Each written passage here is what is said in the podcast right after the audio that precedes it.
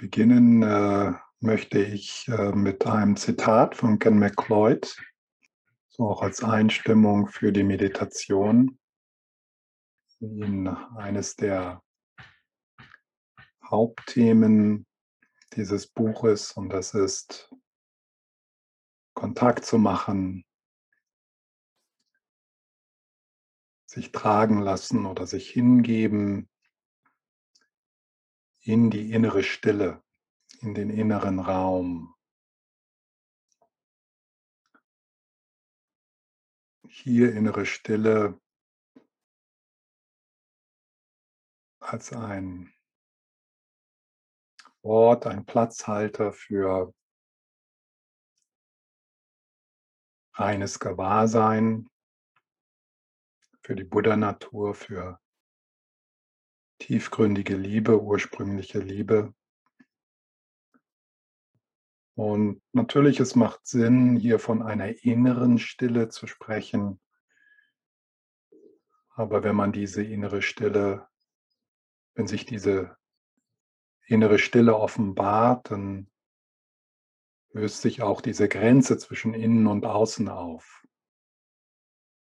Das ist mehr eine Erfahrung der Stille, die nicht irgendwie im Inneren stattfindet, sondern die in allen Dingen. Man sollte sich nicht so sehr weder an dem Ort inner noch an dem Wort Stille zu festhalten, sondern so wie ich gestern schon gesagt habe, eher das so als eine poetische Beschreibung einer menschlichen Erfahrung sehen.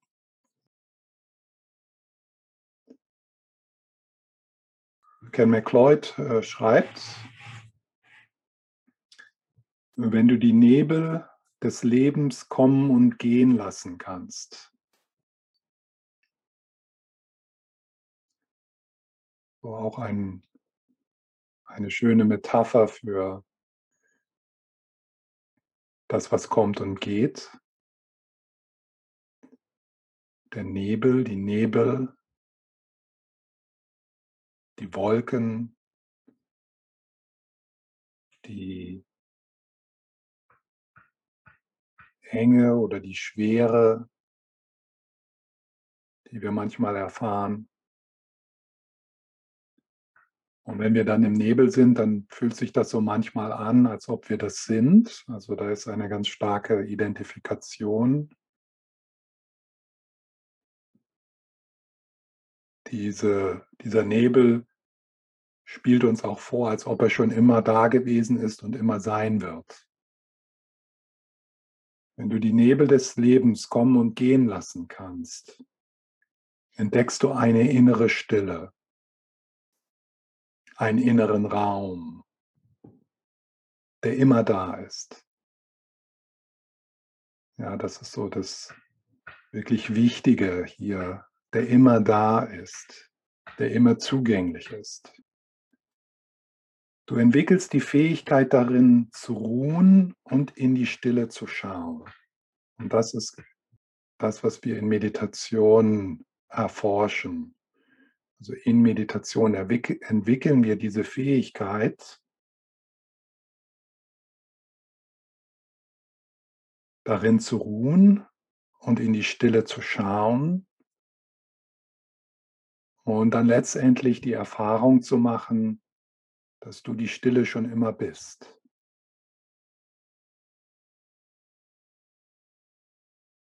Üblicherweise in unserem Leben sind wir identifiziert mit dem Nebel und reagieren, greifen zum Nebel oder wehren den Nebel ab, schwelgen im Nebel, lassen uns füllen und überwältigen vom Nebel.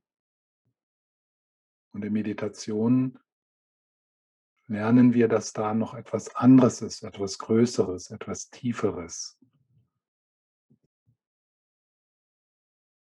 Etwas, was immer da ist. Etwas, was ganz Vertrautes. Etwas Ordinäres, etwas Gewöhnliches. Also nicht, muss nicht unbedingt mit Geigen und Halleluja kommen. Deswegen übersehen wir das so oft. Es ist also eine stille Erfüllung, eine stille Glückseligkeit, die natürlich auch manchmal intensiv wird.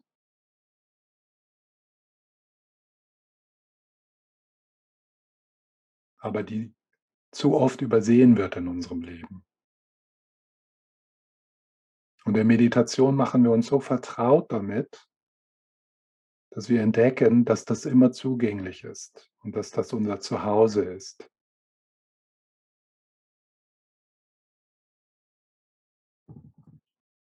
Dann siehst du, dass dort absolut nichts ist. Ja, in das, Im Schauen in die Stille hinein siehst du, dass da absolut nichts ist.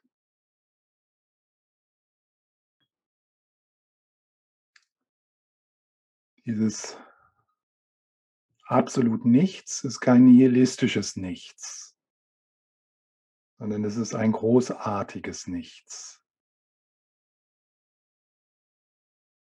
Ein überwältigendes Nichts. Es ist weder noch etwas, noch ist es nichts. Es geht über Sein und Nichtsein heraus. Es geht über die dualistische Haltung hinaus. Diese Einsicht ist ein Schock.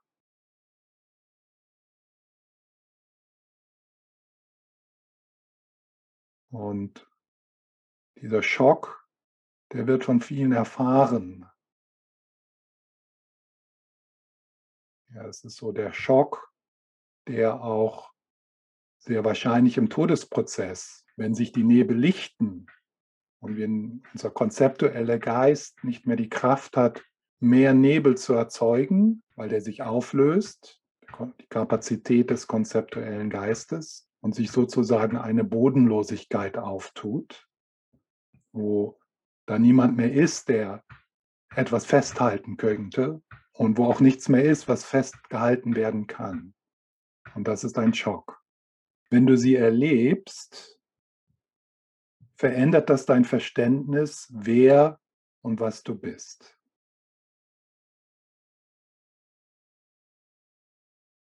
Üblicherweise ist unser Verständnis das, was wir sind, ganz besonders die Identifikation mit dem Körper, die Identifikation mit dem Ich, mit deinen Gewohnheiten, mit deiner Vergangenheit, mit deiner Zukunft, deinen Gefühlen, deinen Gedanken, dem, was du besitzt, deinen Beziehungen. Das ist, das ist unser übliches, verzerrtes, äh, verwirrtes Gefühl von, was wir sind. Und in der Erfahrung dieser Stille wird das in Frage gestellt. Da verlieren wir diesen Boden, auf dem wir normalerweise stehen.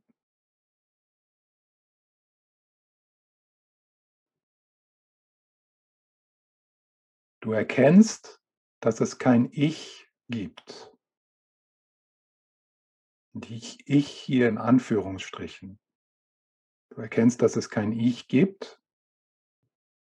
Und hier, was hier mit Ich gemeint ist, ist das autonome, feste, unabhängige, aus sich selbst heraus existierende, konkrete Ich. Also das Ich, was wir uns ausdenken und mit dem wir uns dann identifizieren.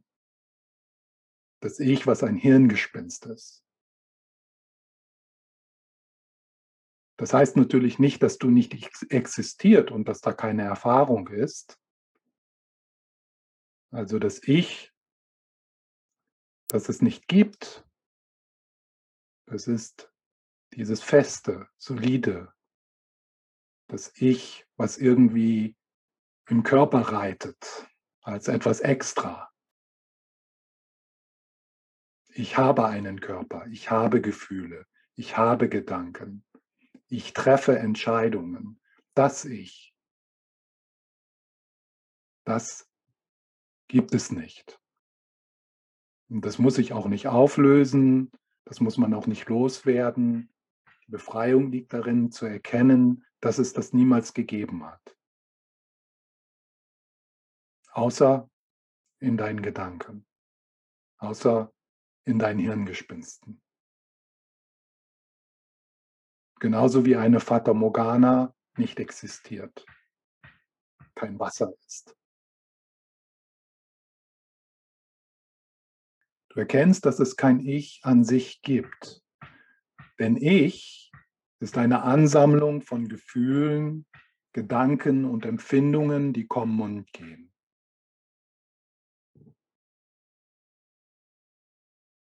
Bist du eine sich ständig neu organisierte Ansammlung?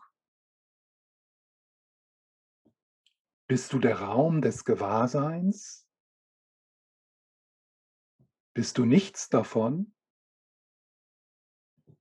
Bist du überhaupt irgendetwas? Angesichts solcher Fragen wirst du stumm, denn es gibt keine Antwort.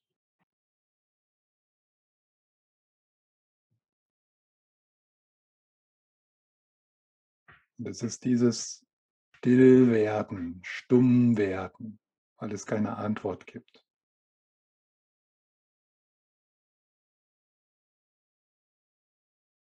Das ist die Befreiung, das ist der mittlere Weg.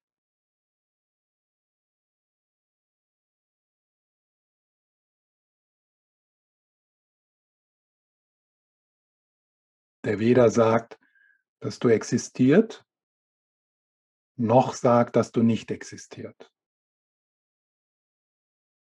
Die dualistische Erfahrung geht über Existenz und Nicht-Existenz hinaus.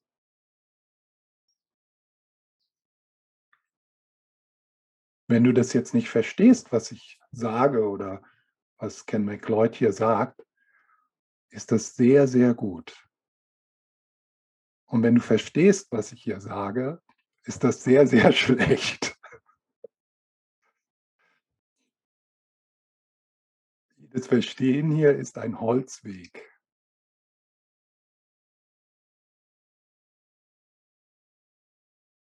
Das, was hier aufgezeigt wird, kann sich nur offenbaren und ist jenseits von, was wir normalerweise Verständnis nennen. Normalerweise Verständnis nennen wir etwas, was wir mit dem konzeptuellen Geist beschreiben oder greifen können, mit, mit dem dualistischen Geist. Und weil der dualistische Geist es hier nicht verstehen kann, nicht begreifen kann, ist es eine Einladung in die Lücke, in die Stille.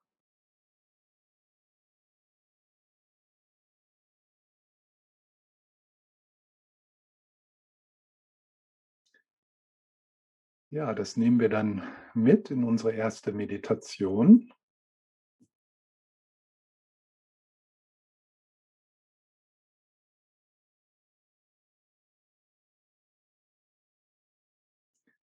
Und ich lade dich ein, wieder in diese Bodhisattva-Haltung zu gehen. Gemeinsam als wir.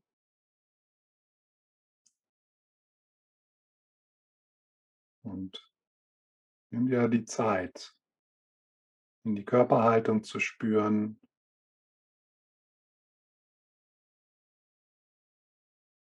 diejenigen von euch, die am Yoga teilgenommen haben. Du kannst vielleicht noch so merken, dass da energetisch in dir etwas nachklingt, dass die Bewegungen noch da sind.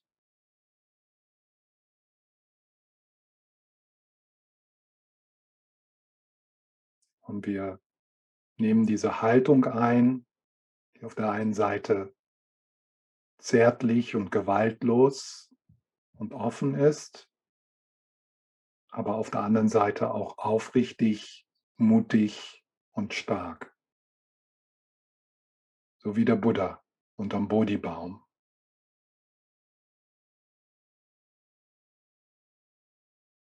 Und in dieser Haltung drücken wir das Vertrauen aus, dass erwachtes Gewahrsein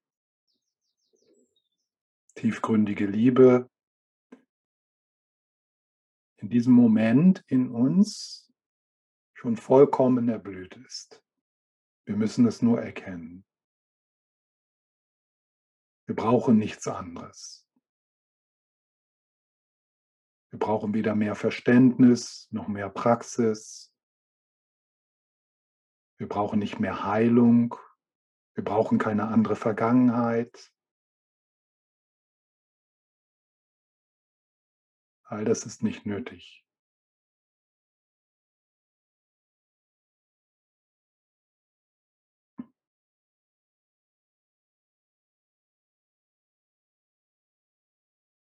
Und dann spürst du, was, wer hier ist.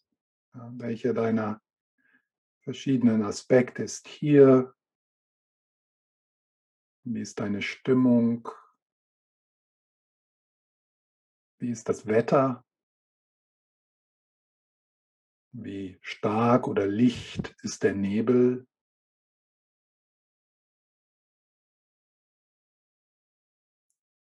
Dann geschieht das ohne jede Mühe, dieses Runterschalten vom Kopf in den Körper hinein, vom Tun ins Sein, von der konzeptuellen Ebene, den Filtern weg, in eine direkte Erfahrung in das, was ist in diesem Moment.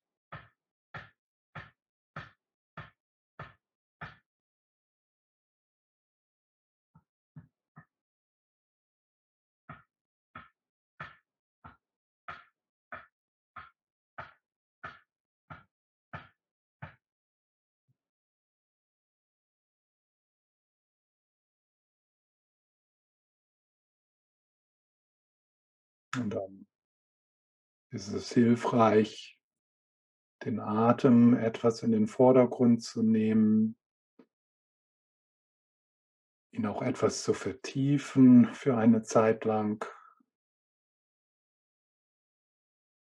so dass du den Einatmen wirklich tief spürst und ihm folgen kannst bis in den ganzen Körper hinein.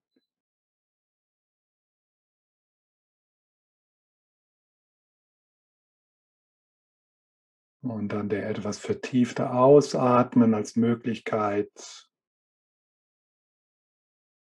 etwas loszulassen, das Greifen loszulassen, die Kontrolle loszulassen, so dass mit dem Ausatmen deine Schultern sich entspannen können und dein Gesicht, dein Bauch, so wie ein Seufzen, also die Last ablegen der Zukunft und der Vergangenheit.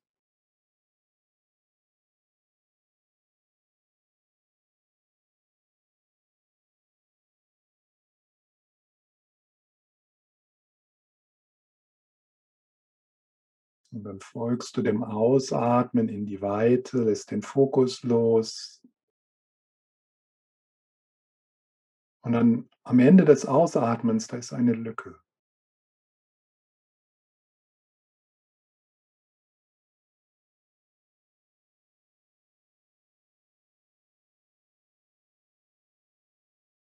Eine Stille. Dann empfängst du den Einatmen wieder, so wie ein Segen, so wie ein Geschenk, ein Geschenk des Lebens.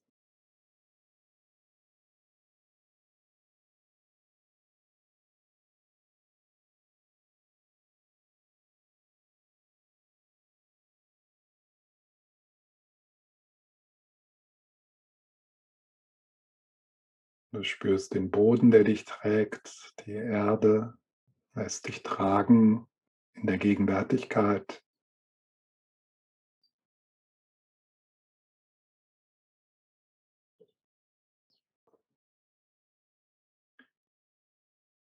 Und wir atmen zusammen, wir atmen gemeinsam, wir atmen.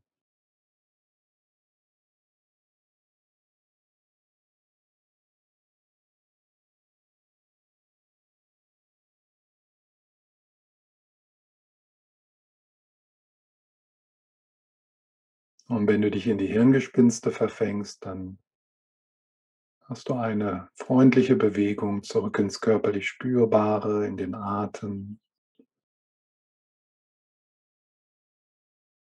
Nicht als eine Pflichtübung, sondern um wirklich hier zu sein, um das Leben zu spüren, so wie es ist. Um präsent zu sein in diesem einzigartigen Moment deines Lebens.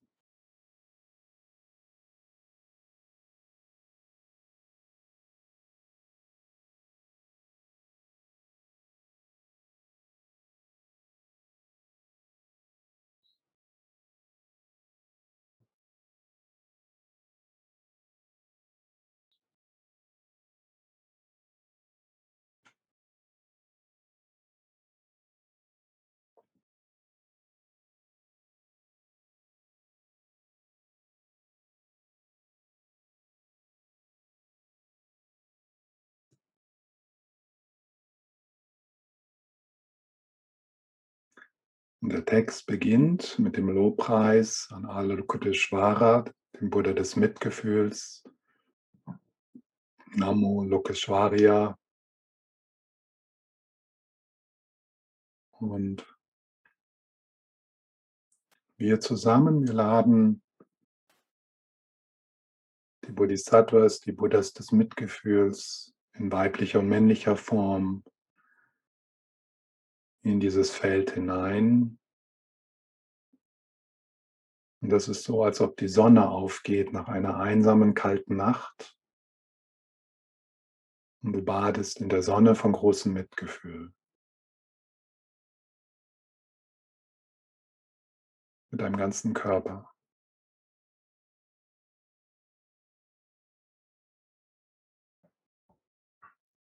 Und für manche ist es hilfreich, dieses Mitgefühl zu symbolisieren durch den Dalai Lama oder Tara oder Jesus oder andere Mentorinnen, Rollmodelle. Aber wichtiger hier ist es, sich hinzugeben, sich einzulassen.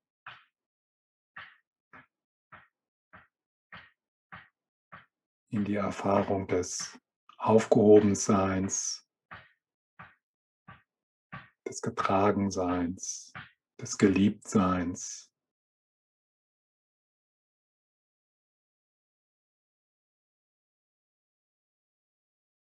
Mit allen Zellen deines Körpers.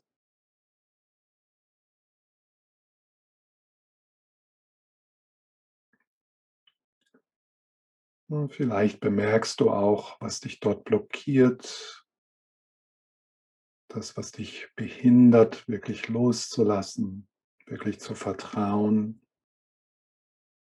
Und das darf sein. Heißt also auch die Enge oder die Blockaden oder die Schwere willkommen.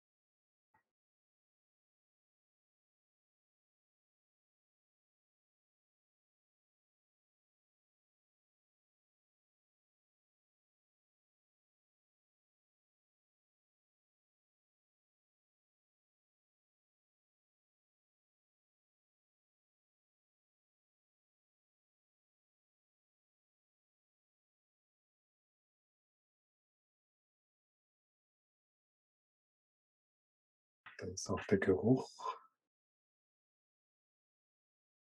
von Liebe, vielleicht wie von Rosen oder ein Geruch, der dich umhüllt und durchdringt und heilt.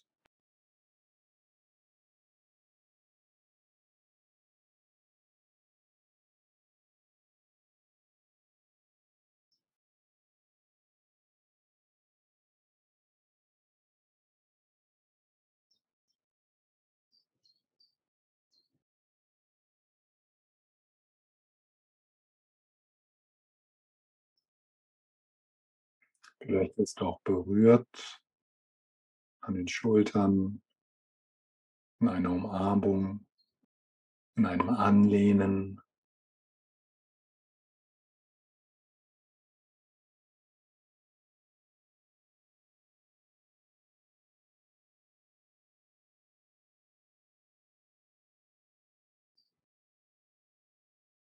von wunderbaren Mächten umgeben.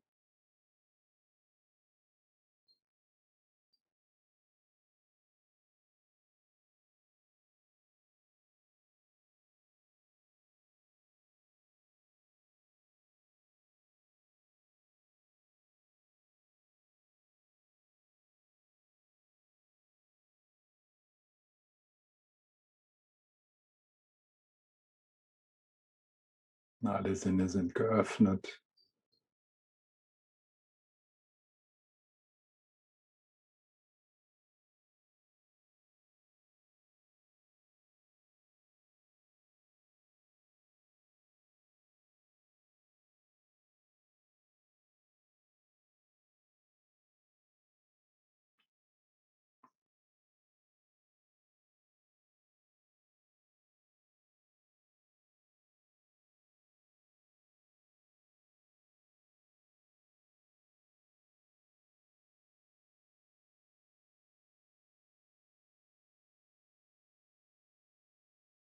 Die Wolken, die Wellen, bedingte Ebene, das Kommen und Gehen von Geräuschen, von Gefühlen, von Gedanken, Körperempfindungen,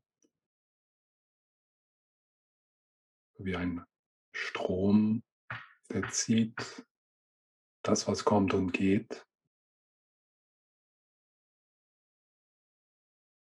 Und wir machen einen Schritt zurück.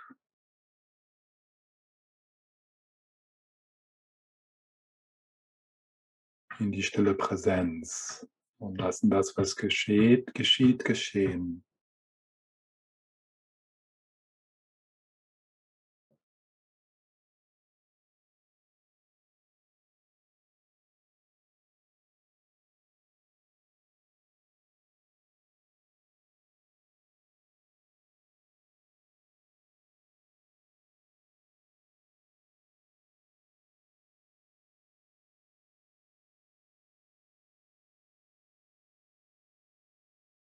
Und wenn da sich eine Wolke erhebt des Unbehagens, der Unruhe, der Müdigkeit, dann machst du dich größer.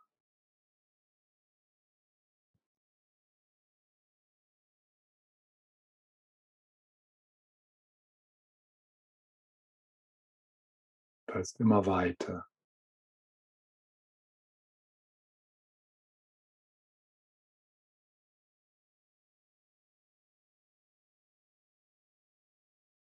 Und in dieser Weite, in dieser Stille, in diesem Raum, der grenzenlos ist und zeitlos, da ist nichts.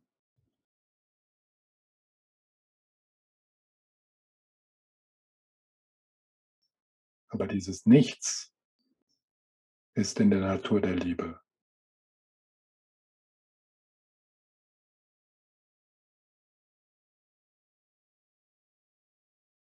Dieses Nichts ist Frieden.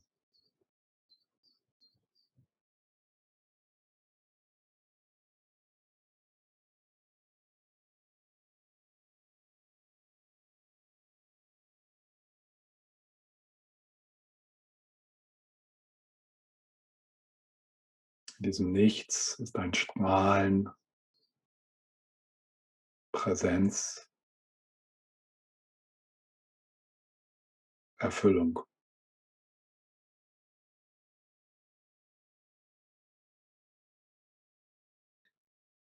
Und dieses Nichts durchdringt deinen Körper, deine Gefühle, deine Gedanken und umgibt deinen Körper, deine Gefühle und deine Gedanken.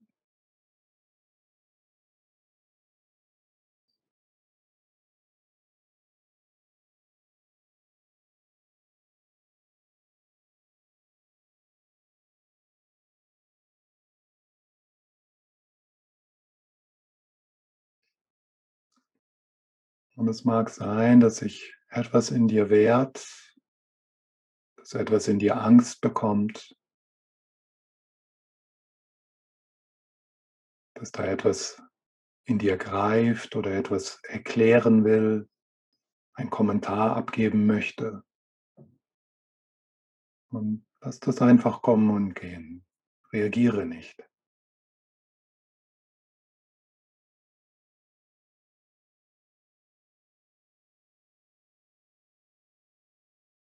Lass den Ball einfach fallen.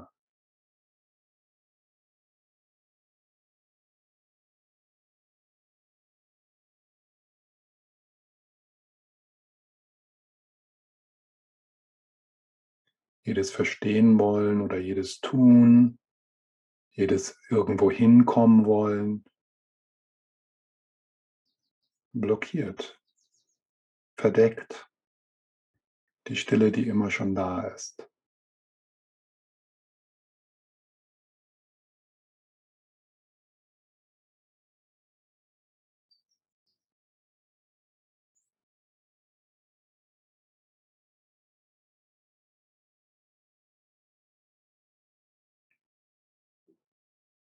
Und diese Stille, diese Präsenz,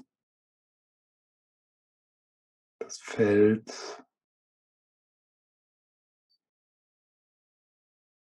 der Raum, in dem wir uns begegnen von Herz zu Herz, jenseits von Zeit und Raum.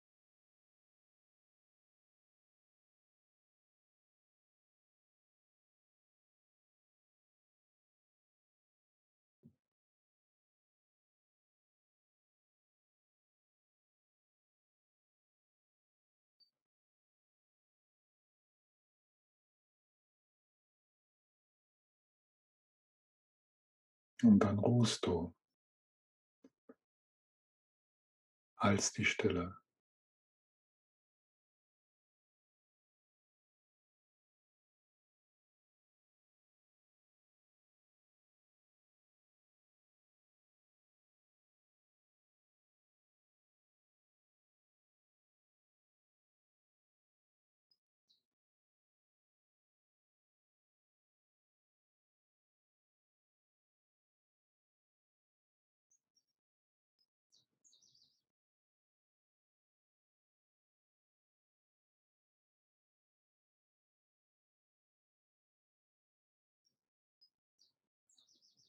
Gibt nichts mehr zu tun.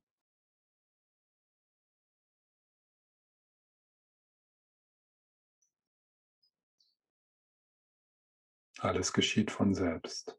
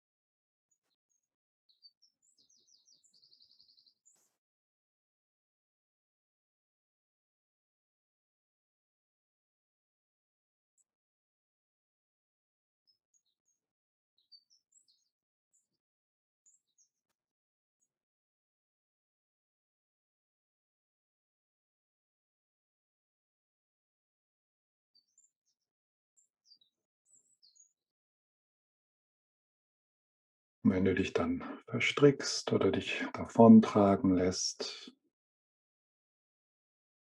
von den Verführungen des narrativen Selbst, von den Geschichten, den Beurteilungen, dann gehst du wieder in den Atem, ins körperlich Spürbare zurück, in den Boden, in die Erde, ins Wir.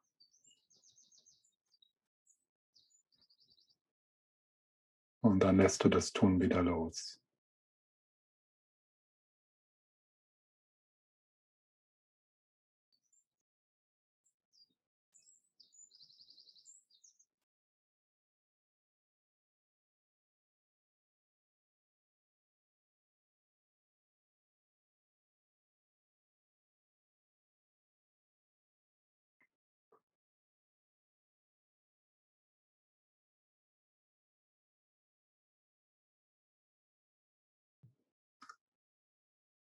Es ist ein Horchen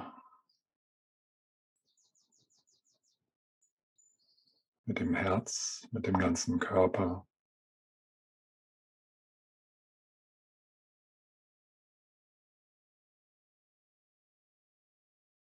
Ein, mühelos, ein müheloses Horchen.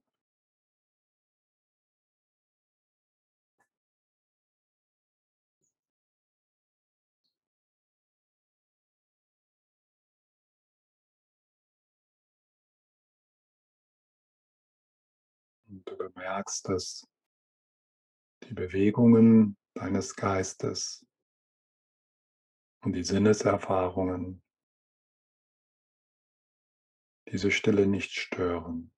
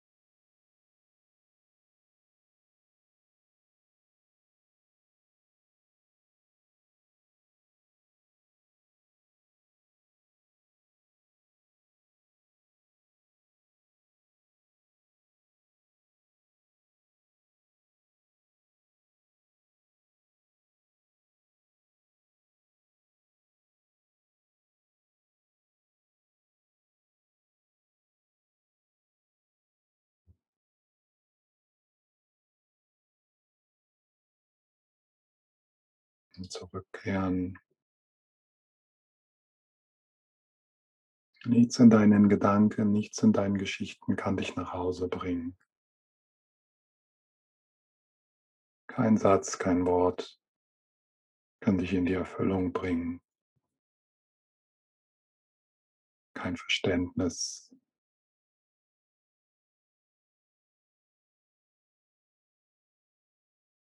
Denn du bist ja schon hier.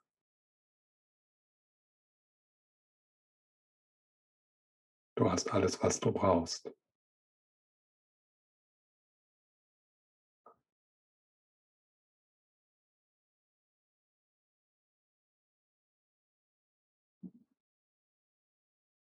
Das Ende deines Ringens ist ganz nah, so nah, dass du es übersiehst. Das Ende deines Ringens ist ganz einfach. So einfach, dass du das nicht glaubst.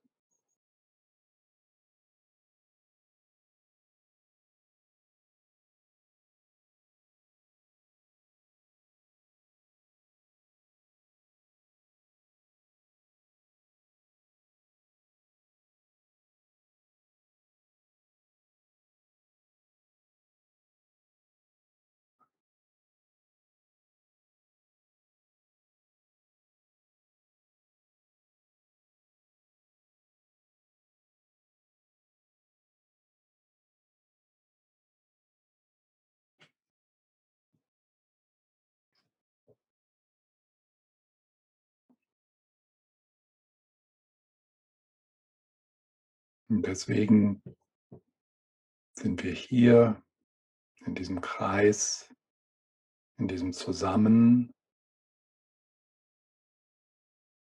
um Kontakt zu machen.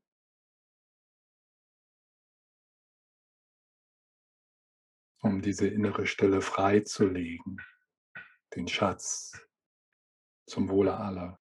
Denn in dieser Stille sind wir mit allem verbunden. Und nur Liebe macht Sinn.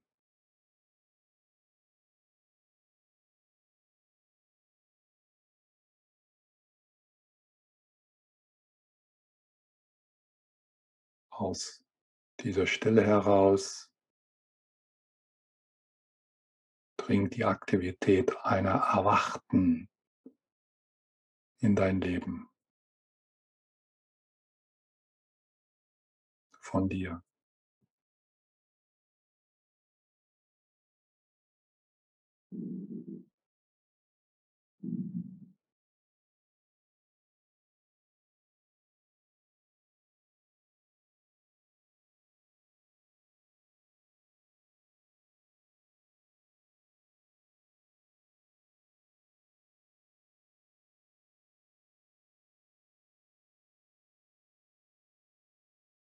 Ja, und dann nimmst du die Zeit, deine Augen zu öffnen, falls sie geschlossen waren.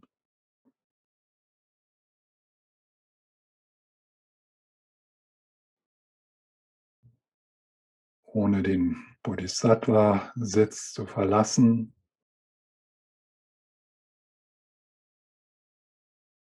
Und mit einem weiteren, weiterhin eine Ahnung der Stille, der Geräumigkeit, des Raums.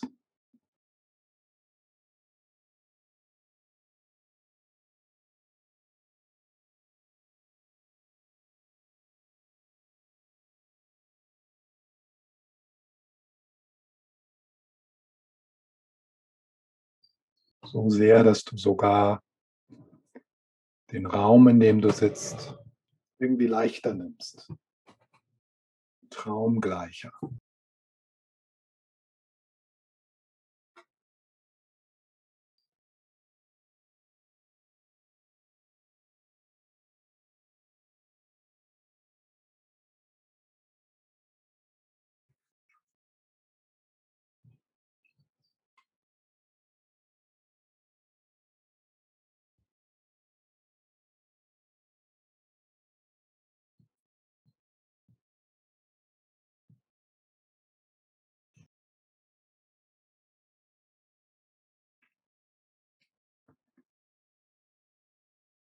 So, gestern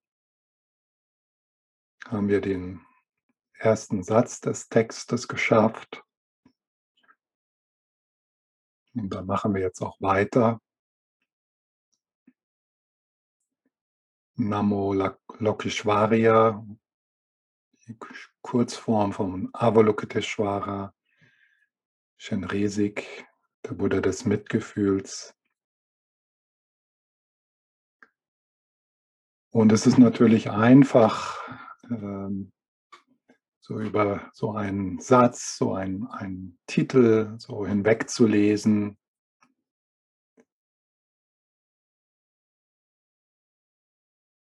Gestern habe ich ja aus Ken, McLeod, Ken McLeods Kommentar vorgelesen, wo er beschrieben hat, wie wo er, uns, wo er uns in diese Stille eingeladen hat und wie er dann beschrieben hat, wie wir in dieser Stille mit allem verbunden sind.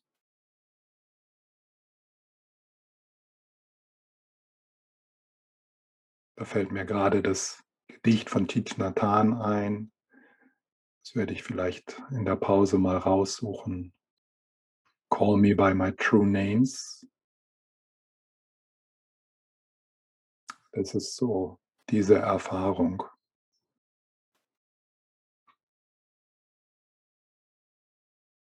Und wenn wir so einen Text beginnen und der beginnt mit dieser Hingabe, dieser Zuflucht, diesem Lobpreis. Das ist ja für uns auch so eine Einladung zu schauen, was ist wirklich wichtig in meinem Leben? Was, was preise ich? Was ist meine Zuflucht? Was ist meine Richtung? Wo geht meine Energie hin?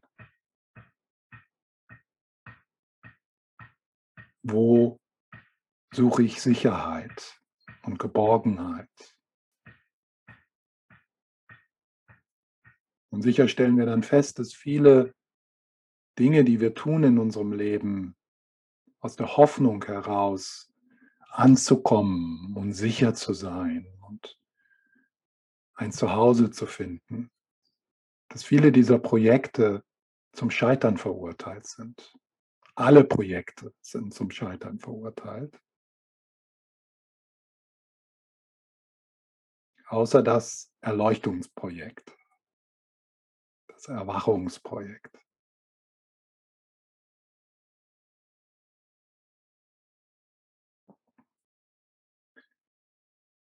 In der tibetischen Tradition gibt es ja viele Rituale oder Gesten, mit der wir diese Ehrfurcht, diese, diese Anziehung, diesen Respekt ausdrücken. Ja, die Niederwerfungen, die Opfergaben.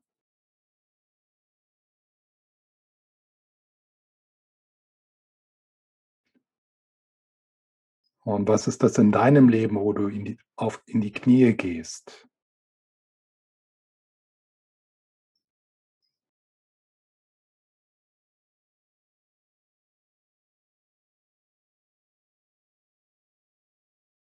Was ist dein Gott sozusagen?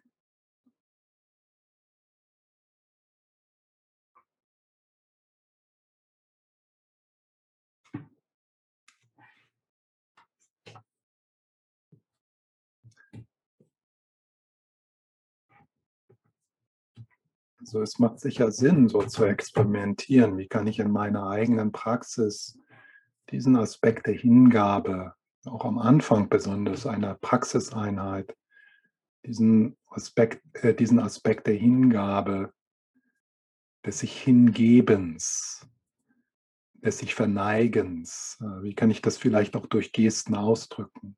Vielleicht durch eine Verbeugung oder eine Kerze anzünden und so ein Satz, der so schnell gelesen ist, Namo Lokapeshwarya, äh, auch in die Erfahrung bringen, ins Gefühl bringen, so dass du berührt bist.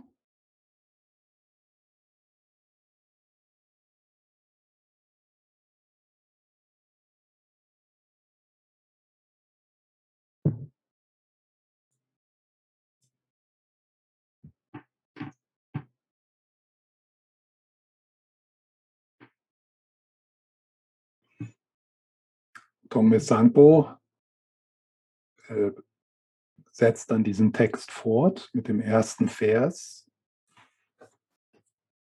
der Lobpreis. Und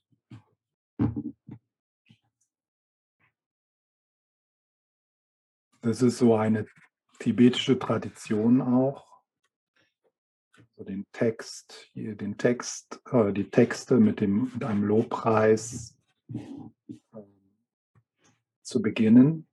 Und, und oft äh, ist der Lobpreis äh, dem Guru gegenüber, dem Lama gegenüber, des, des jeweiligen Autorens.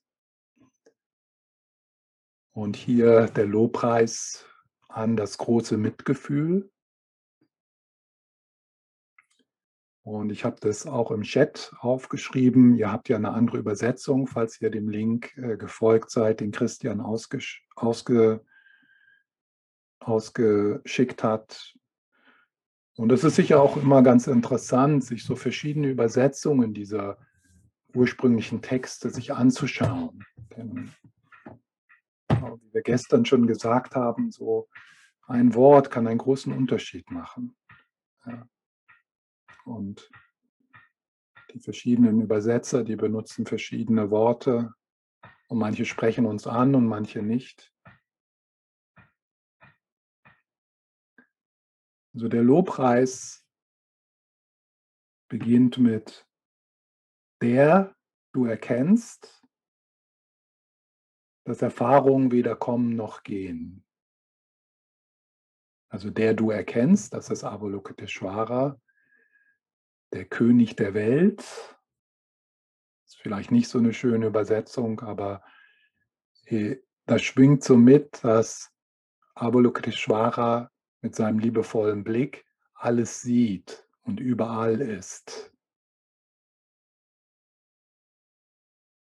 Der du erkennst, dass Erfahrungen weder kommen noch gehen. Und dennoch deine Energie dem Wohle aller Wesen widmest.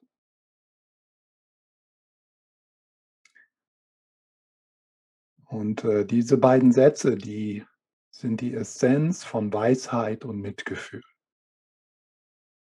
Der du erkennst, dass Erfahrungen weder kommen noch gehen, das ist eine Beschreibung der Leerheit.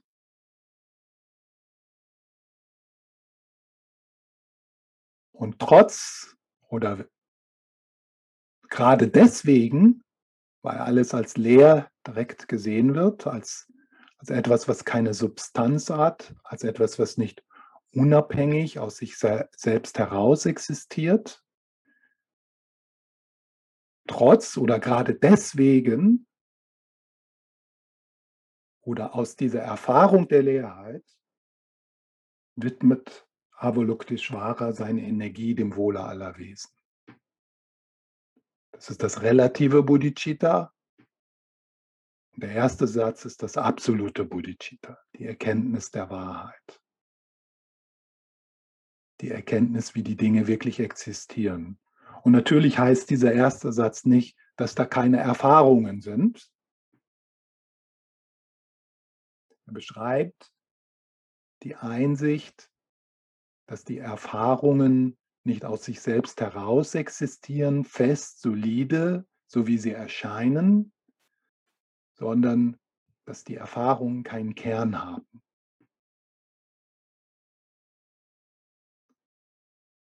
dass die Erfahrungen traumgleiche Erscheinungen sind in unserem Bewusstsein, in unserem Gewahrsein,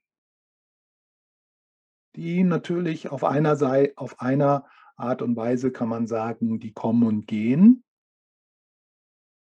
aber die kommen und gehen nicht in der Art und Weise, wie sie es uns erscheint.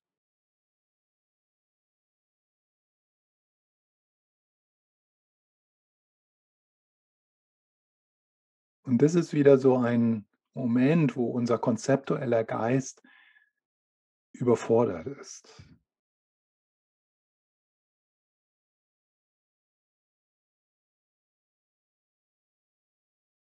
Gibt niemanden, der jemanden retten müsste.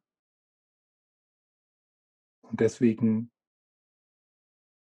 widmen wir unsere Energie dem Wohle aller Wesen.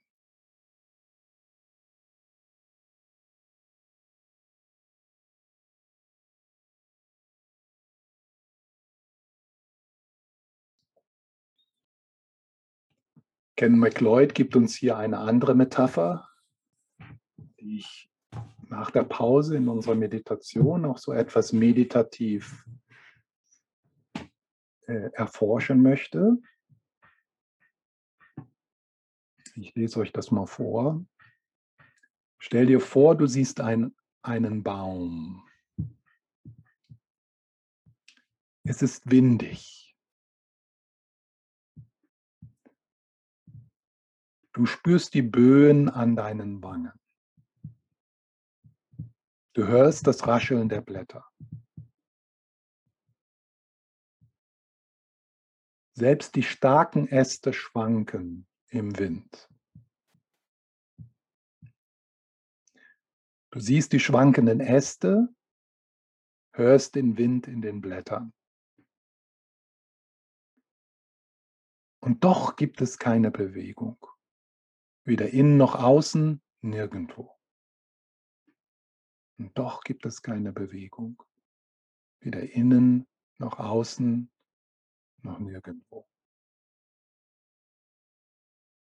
Nun stell dir vor, du könntest deine Gedanken und Gefühle genauso erleben. Sie kommen und gehen und doch geschieht für dich keinerlei Bewegung.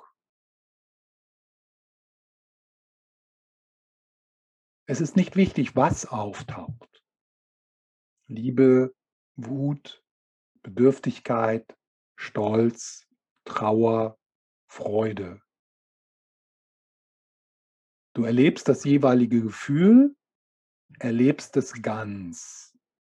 Dennoch geschieht keine Störung, keine Bewegung, welche Art auch immer, kein Kommen, kein Gehen.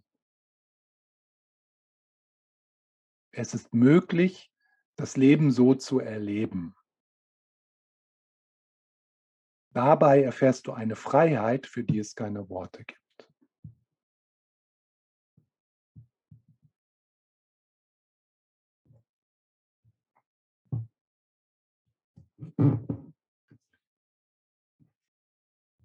Wenn du jemals eine solche Erfahrung machst, gemacht hast, dann macht es total Sinn, was Ken McLeod hier schreibt.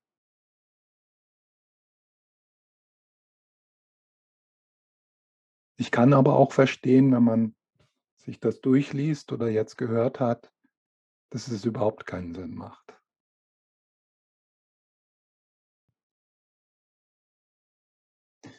Vielleicht eine eine Erfahrung.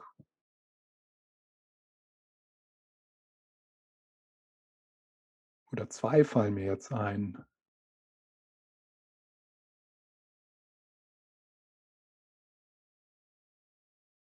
Die das möglich macht, so nachzuvollziehen, was hier beschrieben ist, ist in Musik. Wahrscheinlich eher so ein klassisches Konzert in einer mit einem wunderschönen Orchester, in einer tollen Akustik, in einer schönen Konzerthalle, wo diese Erfahrung gemacht wird, dass die Stille und die Musik nicht voneinander getrennt sind.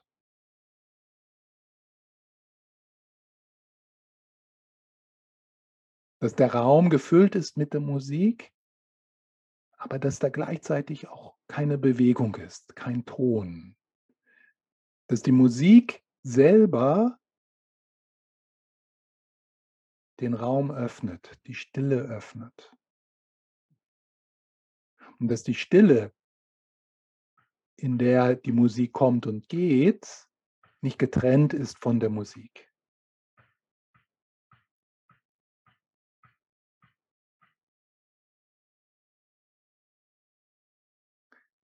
Ein anderes Bild, was mir gerade kam, ist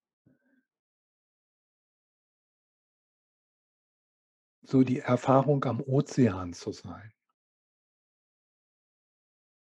Und wirklich da zu sein, also wirklich auf der Erde zu sitzen, ohne Druck, ohne die Idee, dass man was tun müsste, dass da was zu erledigen ist, ohne diese Idee, dass dieser Moment noch besser sein könnte, ohne Wunsch, irgendwo anders sein zu müssen, ohne Bedauern, dass du gestern woanders gewesen bist und ohne Angst, dass du morgen woanders bist. So einfach wirklich in der Gegenwärtigkeit, in diesem Moment am Meer zu sitzen. Und vielleicht hat man dann so diese Erfahrung, dass da natürlich die Wellen kommen und gehen, aber nichts kommt und geht. Nichts geschieht. Aber was für ein Nichts. So das Nichts, was da geschieht, ist das großartige Nichts.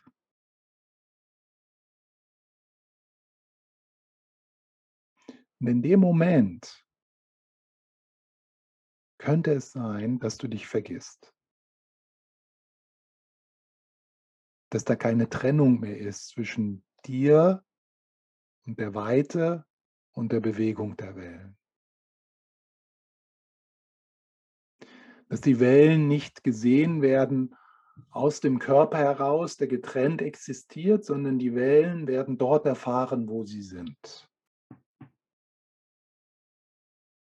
Nicht von dem kleinen Ich hier, sondern dort, wo sie sind. Du machst eine Erfahrung, dass du die Wellen bist. Und das Letzte, was dir in diese Erfahrung in deine Gedanken kommen könnte, ist, ein Liter Öl ins Meer zu, ins Meer zu, ins Meer zu, ins Meer zu gießen.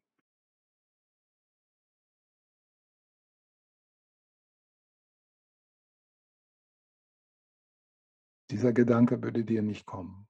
Dieser Gedanke kommt dir, wenn du dich getrennt vom Meer erlebst. Naja, meine Abwässer ins Meer fließen, das bin ich nicht, das gehört mir nicht, das berührt mich nicht.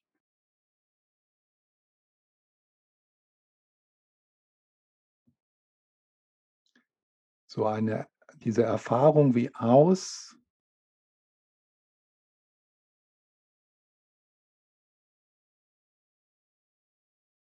aus dem Auflösen der eingebildeten Grenze zwischen dir und dem Meer kommt Gutes, Kreatives, Schützendes.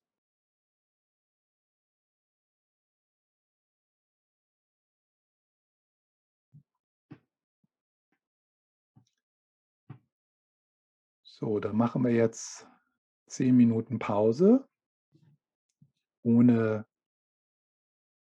den Meditationsraum zu verlassen.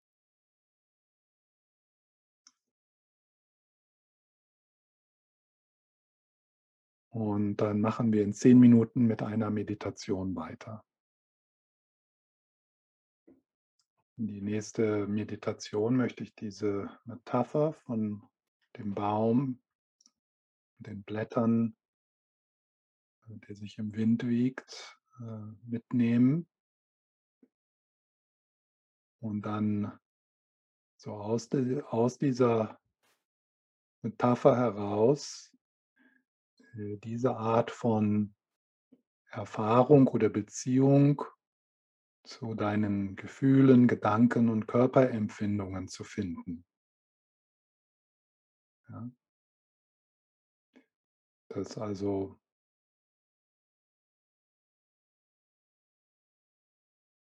die innere Stille, die innere Geräumigkeit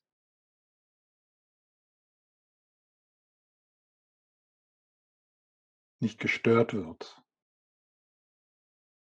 durch die Bewegungen des bedingten Geistes. So als ob Gefühle, Gedanken, Körperempfindungen, Geräusche wie diese Blätter sind, die sich im Wind bewegen.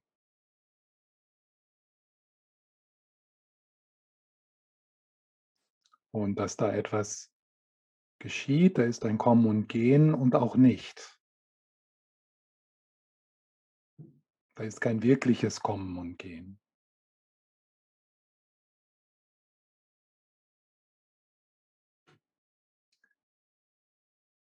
Ja, dann nehmen wir wieder diesen Sitz ein,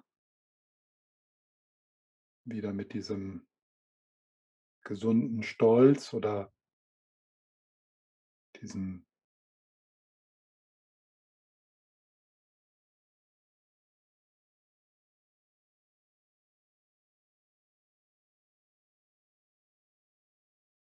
Selbstbewusstsein, das erwachtes Gewahrsein in diesem Moment vorhanden ist.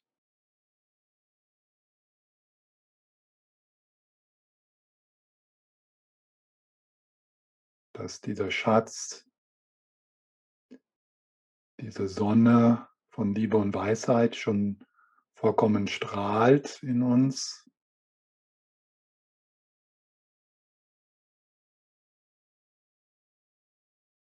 Und dass wir nichts brauchen, nichts, was wir in der Zukunft vielleicht finden würden, dass wir nichts brauchen, um in diesem Moment zum Ende des Suchens zu kommen, zum Ende des Ringens zu kommen.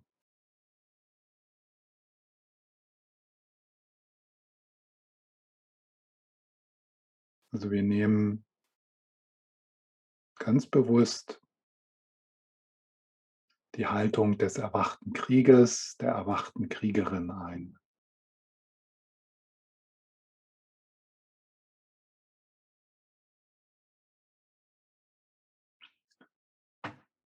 Und dann nimmst du dir wieder die Zeit, deine Haltung zu korrigieren.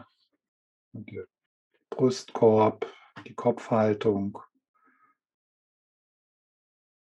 die Hüfthaltung.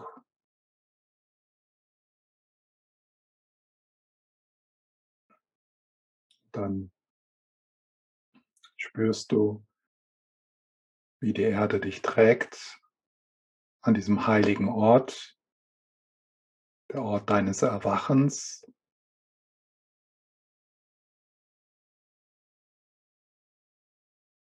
Und wir sind uns bewusst, dass wir gemeinsam sitzen dass wir sitzen in diesem Tempel.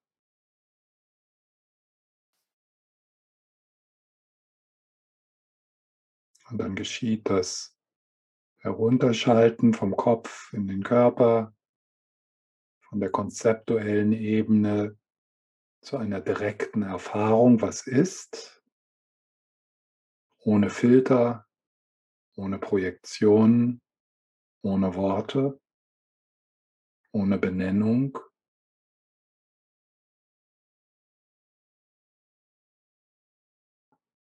Und vielleicht ist es wieder hilfreich, eine Zeit lang den Atem zu vertiefen.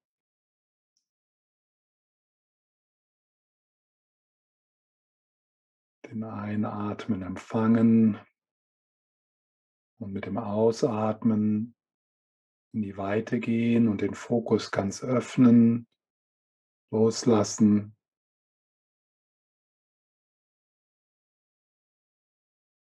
Die Lücke am Ende des Ausatmens, ein kurzes Innehalten dort. Und dann den ganzen Körper wieder füllen lassen mit dem Geschenk des Einatems mit seiner Lebendigkeit. Ich atme, ich lebe. Wir atmen, wir leben.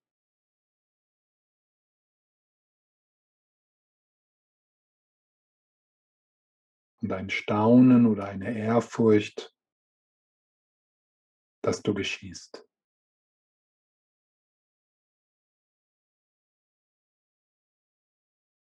Dass wir geschehen.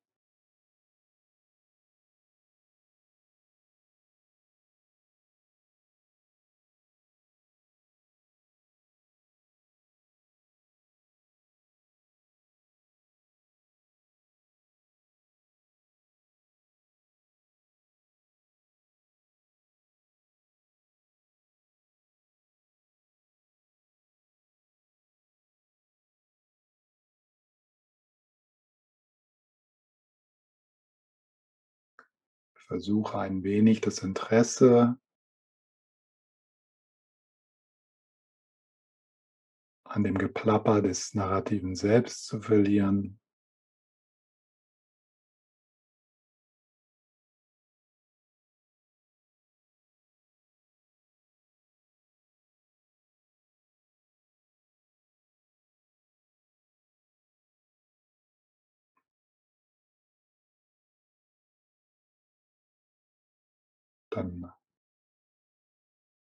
Präsenz.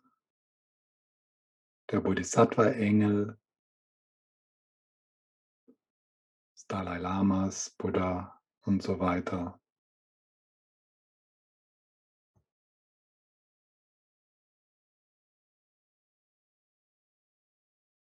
Ein heilen, eine heilende Präsenz, ein heilendes Licht, in dem wir sicher sind, in dem wir getragen sind,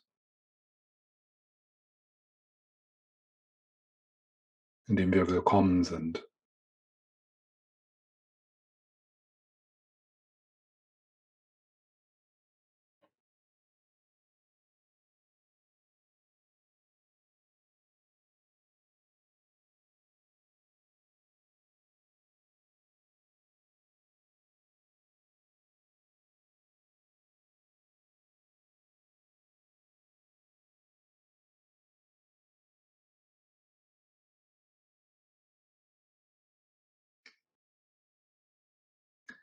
Und dann bringen wir dieses Bild in, unsere, in unseren Geist, in unser Bewusstsein.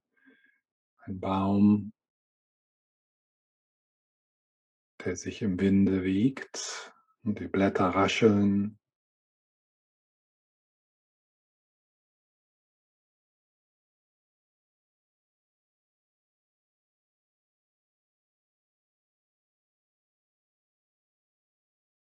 Ohne die Stille, ohne den Raum, in dem dieses Rascheln geschieht oder diese Bewegung geschieht, zu stören. Da ist also Frieden und Bewegung, Stille und Geräusch und diese nicht voneinander getrennt.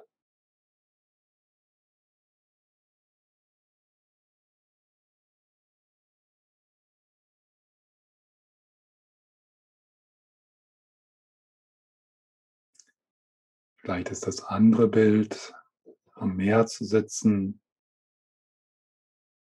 sinnvoller für dich. Die Wellen kommen und gehen. Die Möwen kreischen. Der Wind bläst.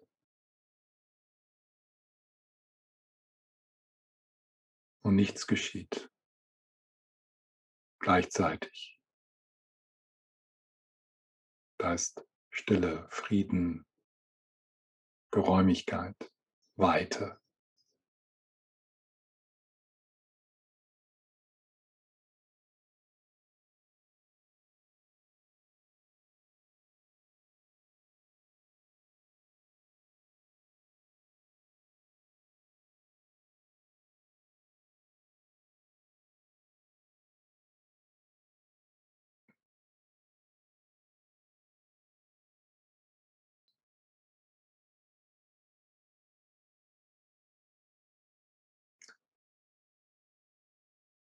So, und dann von diesen beiden Bildern gehen wir dann in unsere Erfahrung, so wie sie ist in diesem Moment. Und betrachten, erfahren Gedanken, Gefühle, Körperempfindungen, den Atem, so wie diese Bewegungen des Baumes im Wind oder so wie das Kommen und Gehen von Wellen.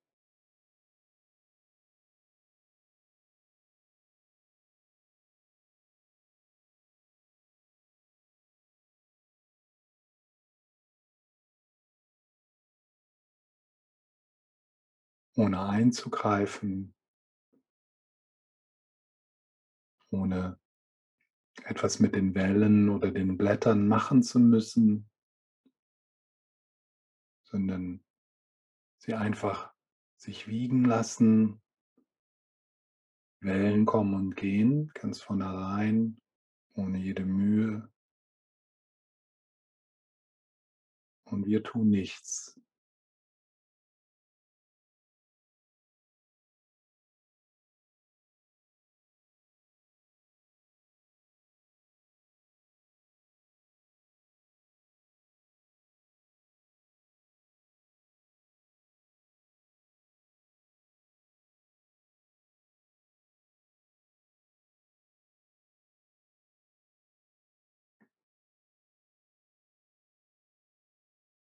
Und sobald du bemerkst, dass du nach etwas greifst, entspannst du das Greifen so wie eine Faust, die du öffnest.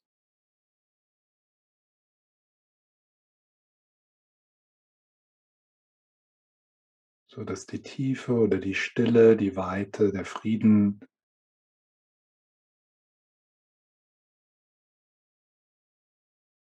sich enthüllen kann.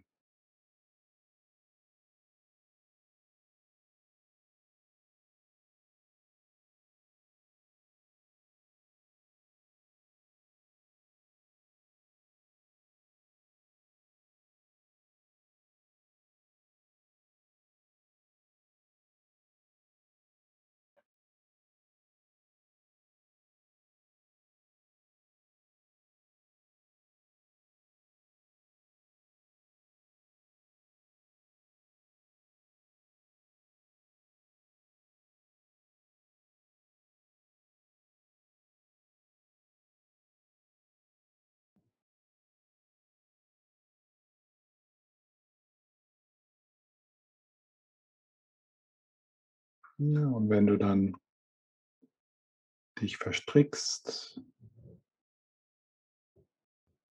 dich identifizierst mit dem, was da kommt und geht, das Meins nennt, nennst,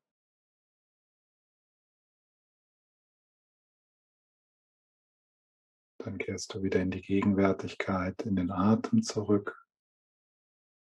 Das bin ich nicht, das ist nicht meins. Es geschieht, das kommt und geht.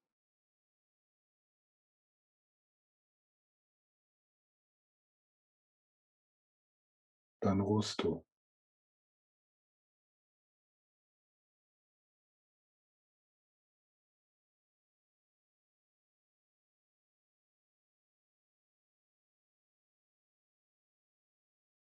in gegenwärtiger Präsenz.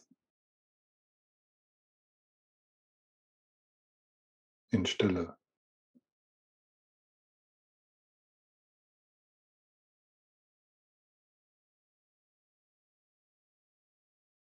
Du kannst auch immer noch mal wieder kurz in diese Bilder gehen.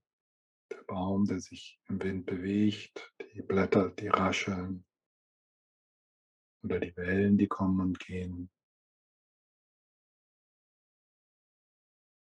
Und dann lässt du das Symbol los und erfährst den Inhalt deiner Erfahrung auf diese Art und Weise.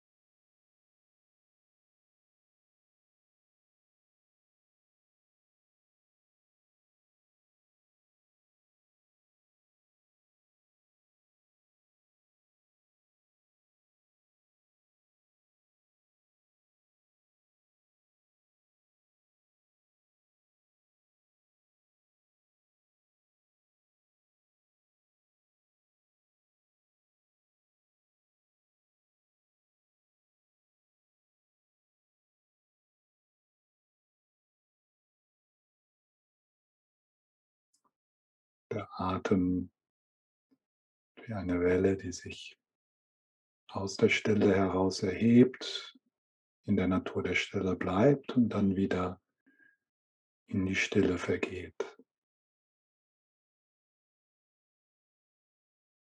Gedanken sind wie Blätter, die im Winde rascheln, ohne dass wirklich etwas geschieht.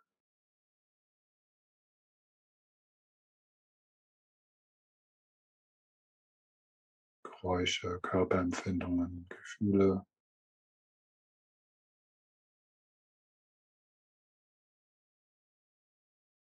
Kommen und gehen und nichts kommt und geht. Nicht wirklich.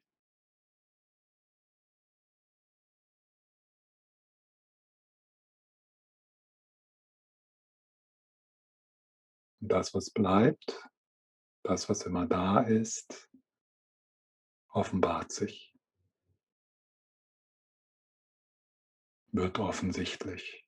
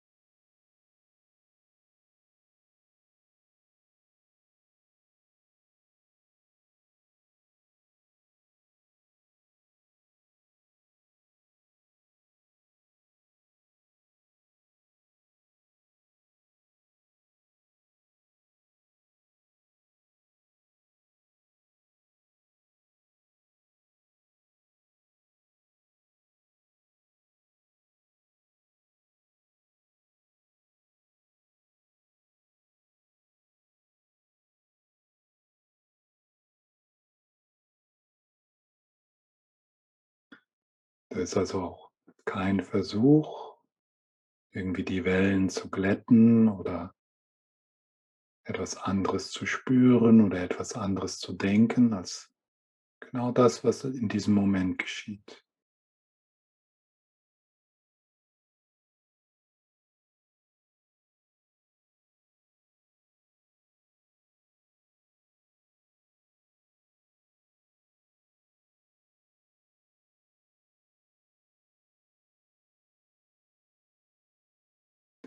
Und wenn du dich verwickelst, lässt du den Ball fallen.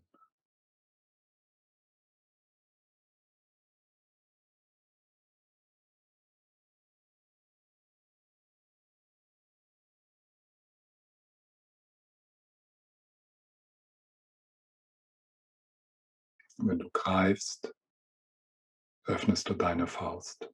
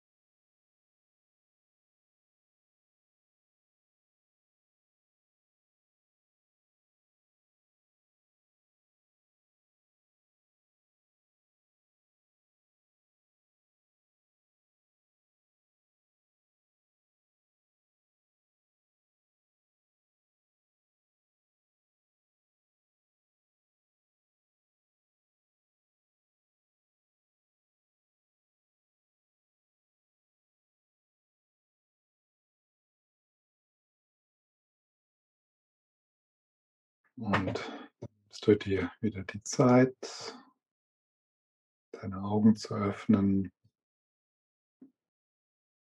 vielleicht eine andere Haltung einzunehmen, ohne den Sitz zu verlassen.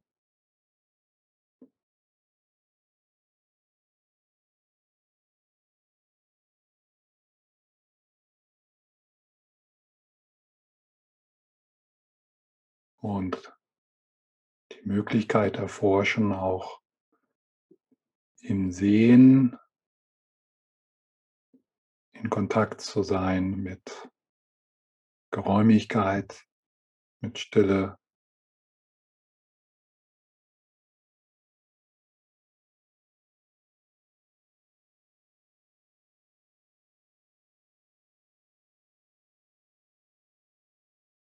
Das genauso wie die raschelnden Blätter, die du siehst, nicht nur hörst, sondern auch siehst, die Bewegung, die du siehst,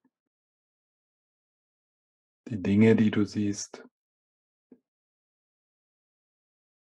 die auch kommen und gehen.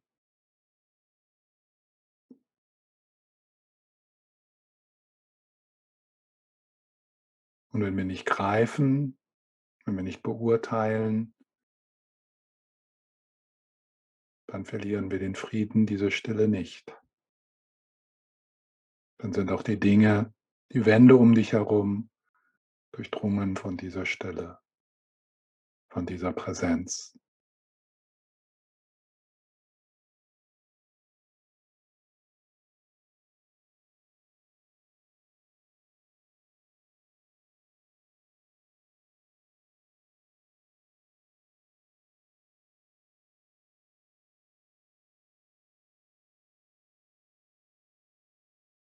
Ein Geschenk der Übung oder des immer sich wieder einlassen auf diese Art von Nicht-Meditation, diese Art von nicht kontrollierender Meditation, ist, dass wir dann auch im Alltag und in der Bewegung niemals den Kontakt oder das Hiersein dieser Stille verlieren. Sicher ein wenig so, wie das einige von euch kennen, wenn ihr in einem Retreat gewesen seid, ein paar Tage oder eine Woche, dass in den Tagen danach, vielleicht sogar in den Wochen danach, irgendwie was anderes ist. Dass da also einfach mehr Stille ist, mehr Frieden. Die Dinge, die dich vorher in die Enge getrieben haben oder in die Reaktivität, dass das einfach erstmal nicht so sehr geschieht.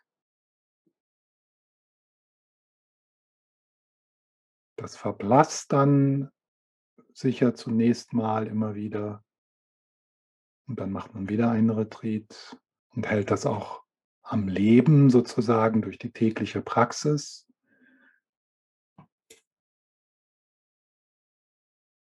Aber es ist wirklich möglich, mehr und mehr an einen Punkt zu kommen, wo du in deinem Leben immer aus dieser Stille lebst, aus diesem Frieden heraus lebst. Nicht, dass deine Knöpfe immer noch gedrückt werden, das wird sicher noch lange so sein, vielleicht bis zum Rest dieses Lebens, aber du reagierst dann nicht mehr so. Du bemerkst die Aufruhr, dass du bemerkst, wie die Reaktivität kommt und geht, aber da ist genügend Raum, da ist genügend Präsenz, auch diese Reaktivität dann kommen und gehen zu lassen, ohne dass du ein Gegenmittel anwendest, außer das von einfach hier zu sein, präsent zu sein. Das ist das Heilmittel, das ist das Gegenmittel. Also eine Heilung, die dann geschieht durch Nichtstun. Nichtstun nicht im Sinne von Resignation, sondern ein Nichtstun, das vertraut darin, dass alles geheilt wird, dass alles befreit wird durch den liebevollen Blick von Avalokiteshvara, der dein eigener Blick ist. Also wir sprechen hier nicht von einem Wesen, das kommt und dich rettet. Was dich rettet, ist der Schatz, der in dir ist, die eigene Buddha-Natur, das eigene erwachte Gewahrsein, was in diesem Moment vollständig schon erblüht ist.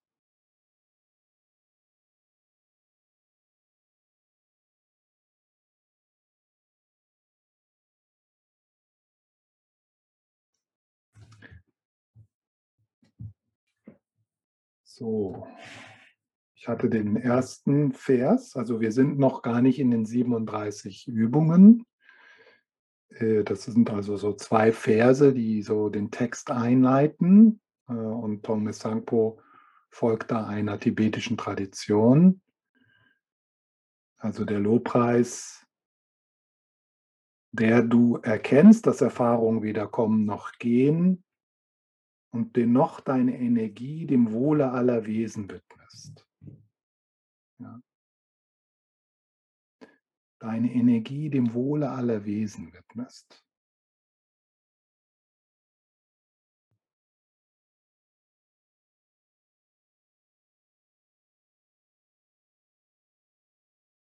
Das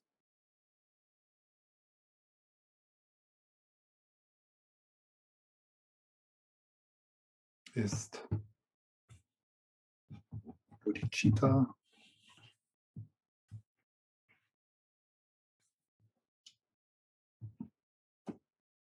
Das ist, das ist der Sinn des Lebens.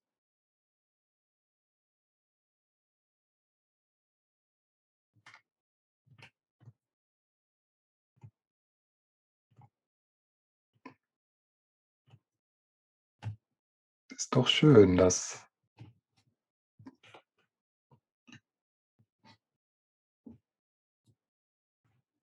ich euch sagen kann, was der Sinn deines Lebens ist. Falls du jemals damit gerungen hast, wofür bin ich hier? Warum geschieht das alles? Warum ist mein Leben so schwer? Wo, wo ist die Erfüllung? Wo will ich hin? Warum geschehe ich?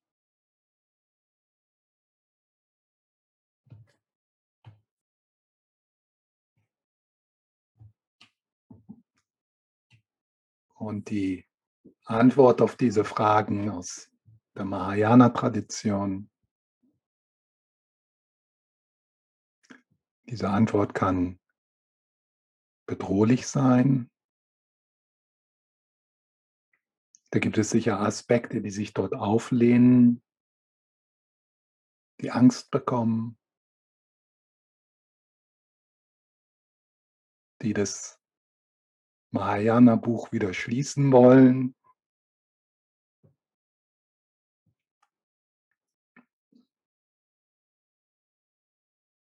Aber auf der anderen Seite spüren sicher die meisten von uns, dass das wirklich so ist. Und dass irgendetwas in dir das auch schon immer gewusst hat.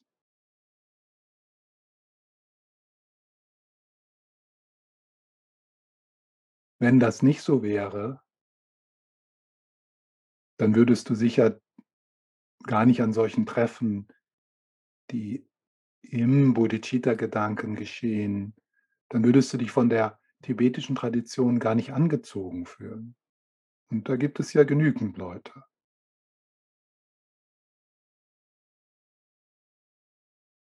die diesen Samen, diesen Mahayana-Samen nicht in sich tragen.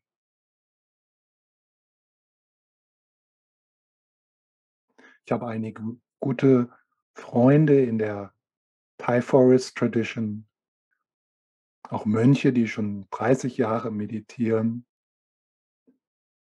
Und das ist immer so eines der Dinge, ich bin fasziniert davon, aber ich verstehe es nicht. Es macht mir keinen Sinn, die Selbstbefreiung.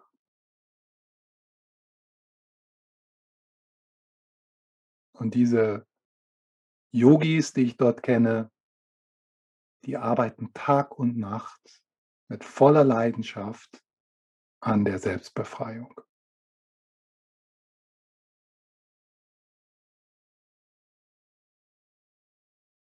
Und das kann ich nicht verstehen. Ich bemühe mich, aber Das ist mir das ist mir fremd.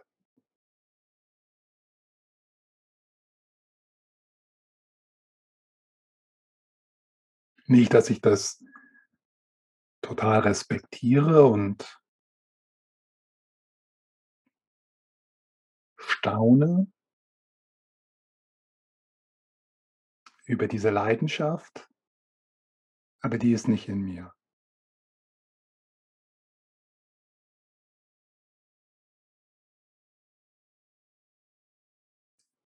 Ja, und dann geht dieser erste Vers, der Lobpreis noch weiter.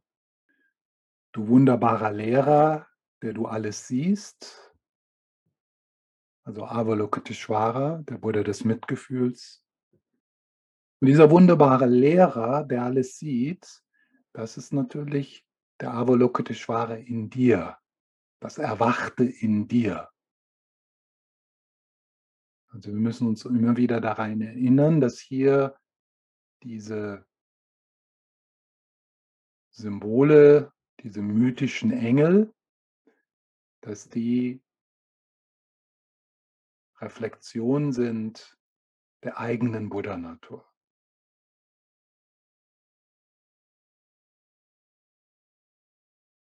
Der innere Lehrer, der innere Guru. Der äußere Guru, der äußere Lama ist eine Reflexion, ein Spiegel des Inneren. Du wunderbarer Lehrer, der du alles siehst, vor dir verbeuge ich mich, vor dir verbeuge ich mich voller Respekt mit Körper, Rede und Geist. Mit Körper, diese Geste kann man ausdrücken in den Niederwerfungen, ja, in dem Verbeugen, mit der Rede, also die, der Lobpreis, der ausgesprochen wird, die Hymne, die gesungen wird. Und im Geist, im Herz, dann diese Gesten der Verbeugung und die Hymne, die also im Herzen etwas sich öffnen lässt. So die Erfahrung der Hingabe.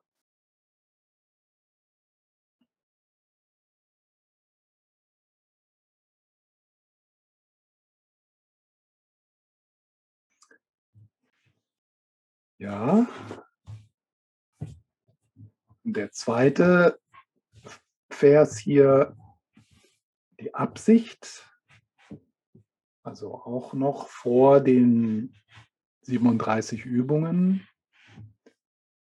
Ähm,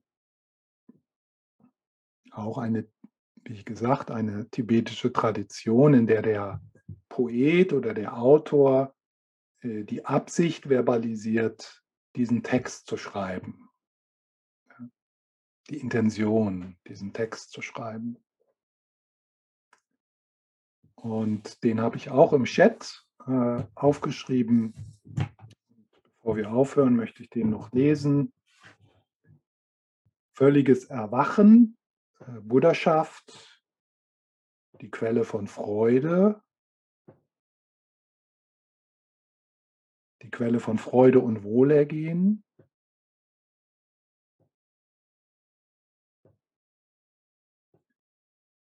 Das ist natürlich ein großer Schritt in, einem, in unserem Leben, wenn wir das wirklich für uns annehmen, ja, dass nichts anderes wirklich Quelle von Freude und Wohlergehen sein kann,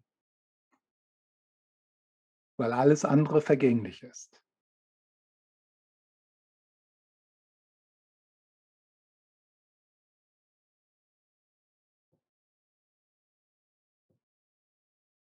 Und für manche dauert das, kann das wirklich eine lange Zeit dauern, bis dieses, bis, bis dieses Vertrauen, bis diese Richtung im Leben wirklich stabilisiert, sich stabilisiert.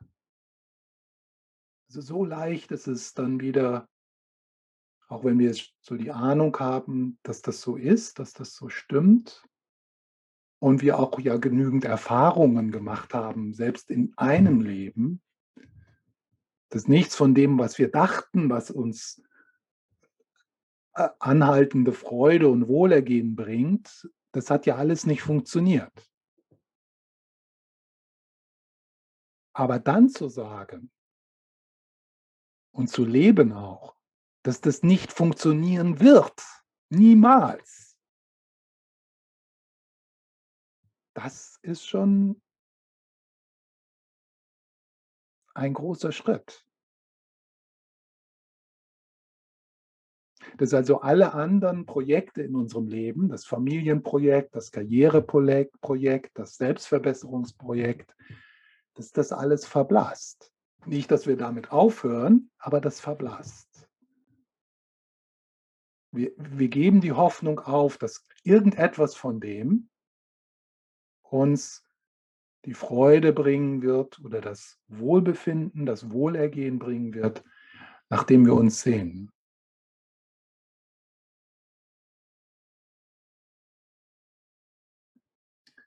So völlig dieses völlige Erwachen, also das Aufwachen aus dem Gefängnis des narrativen Selbst, der Identifikation mit dem narrativen Selbst, das ist das Aufwachen und das Erwachen in unsere wahre Natur.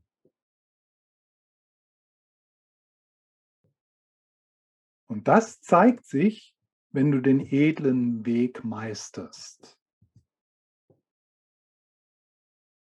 Der edle Weg, der hier in diesem Buch der Bodhisattva-Weg ist. Das ist der edle Weg.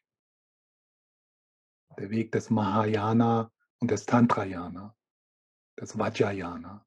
Das ist der edle Weg hier in diesem Text. Meisterschaft beruht auf dem Wissen, wie man übt.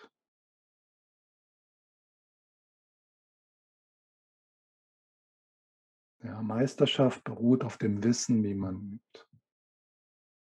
Und diese Texte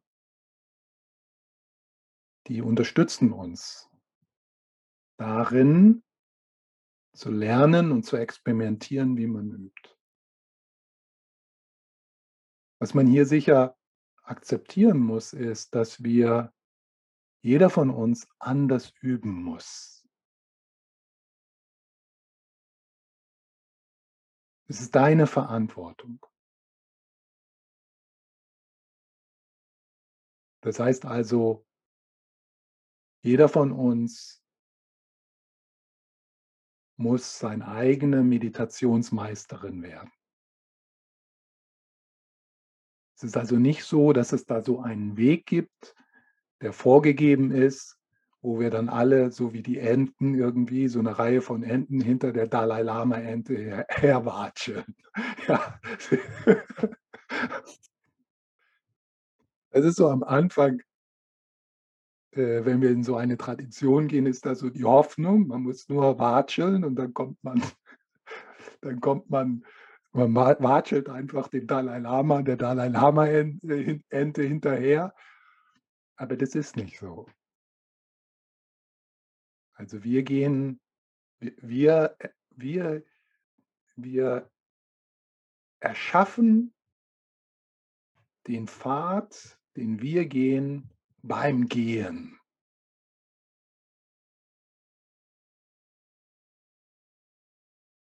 Und der sieht für jeden anders aus. Und dann gibt es natürlich Unterstützung. Ja. Dann gibt es diese Texte, die das Territorium erklären und uns Fallen aufzeigen, in, der wir, in die wir fallen könnten und, uns inspiriert. Also es ist wichtig, dass wir so lernen, wie wir lernen. Also wie jeder von uns lernt. Ja, welche Art von Belehrung oder Übung oder Experimente bringen dir Erleichterung, machen Sinn. Und, und da ist es wirklich hilfreich, ja, verschiedene Traditionen sich auch anzugucken und Lehrer, verschiedenen Lehrer und Lehrerinnen zuzuhören. Und Dinge, die für dich sich so wie eine Zwangsjacke anfühlen. Oft ziehen Leute sich ja Schuhe an, die ihnen nicht passen. Und dann wird die Praxis eine Praxis der Mühe, eine Praxis, in der wir uns als Sünder und als Scheiternde erfahren, weil die Schuhe nicht passen.